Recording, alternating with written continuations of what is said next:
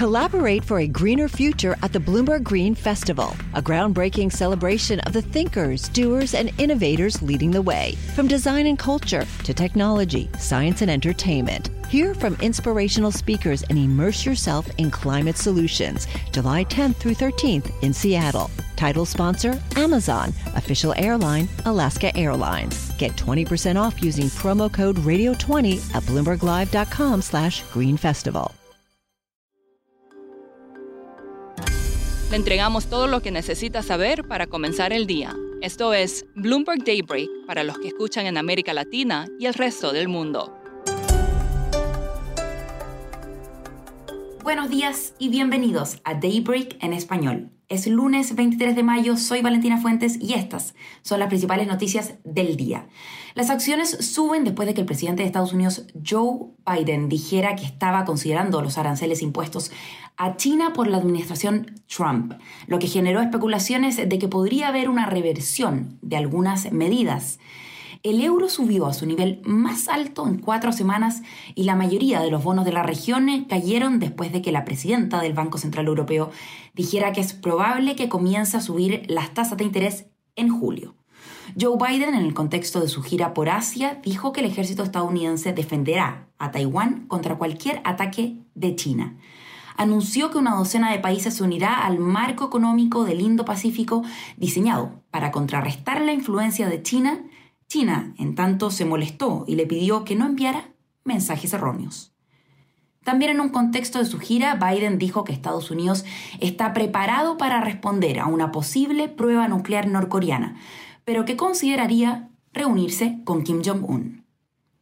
Arabia Saudita señaló que seguirá apoyando el papel de Rusia en la OPEP, socavando así los esfuerzos liderados por Estados Unidos para aislar a Moscú, según publicó el Financial Times. Datos macroeconómicos del informe del PCE, la medida de inflación preferida de la Fed, es el dato más destacado de esta semana en Estados Unidos. Se publica este viernes. El deflactor del PCE probablemente se desaceleró del 6,6 al 6,2% en abril. Se espera que las cifras de ingresos y gastos personales muestren que los consumidores siguen siendo resistentes a las elevadas presiones de los precios.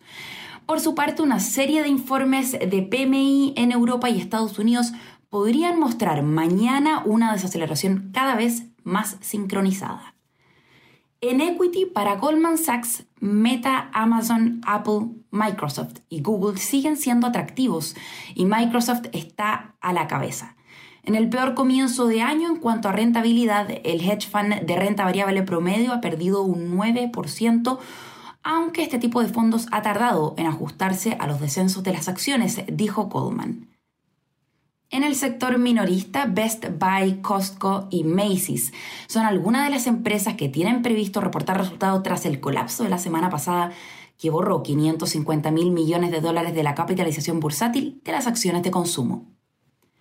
También en el ámbito empresarial, Amazon y Twitter celebran sus juntas anuales de accionistas a mediados de esta semana, y el trío de grandes petroleras, Exxon, Chevron y Shell, se enfrentan a votaciones sobre el clima en las reuniones de inversionistas.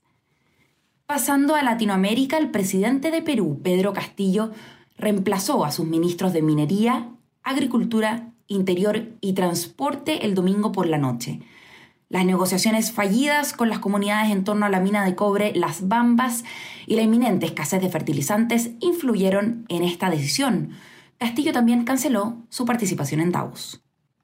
Dos hijos del expresidente de Panamá, Ricardo Martinelli, fueron sentenciados cada uno a tres años de prisión en un tribunal de Nueva York por su papel en un escándalo de corrupción masivo en Sudamérica. Y el Banco Central de México podría aumentar su tasa de interés en un récord de 75 puntos base en su próxima decisión, incluso si la Reserva Federal de Estados Unidos solo aumenta su tasa en medio punto, dijo el vicegobernador Jonathan Heath en una entrevista con Bloomberg Línea. Chile acordó recibir una línea de crédito de 3.500 millones de dólares del Fondo Monetario Internacional, alrededor de una séptima parte del nivel anterior, luego de pasada la peor parte de la emergencia sanitaria del COVID-19. Y por último, algunos importadores de café en Europa están tratando de ofrecer granos con menos carbono y para lograrlo están enviando el suministro desde América del Sur en velero, en lugar de hacerlo a través de los barcos que utilizan combustibles fósiles. Eso es todo por hoy. Soy Valentina Fuentes. Gracias por escucharnos. Para conocer todas las noticias que necesita para comenzar el día, revise Daybreak en español en la app Bloomberg Professional. También puede personalizar Daybreak para recibir las noticias que desee. Eso es todo por hoy. Sintonice mañana Bloomberg Daybreak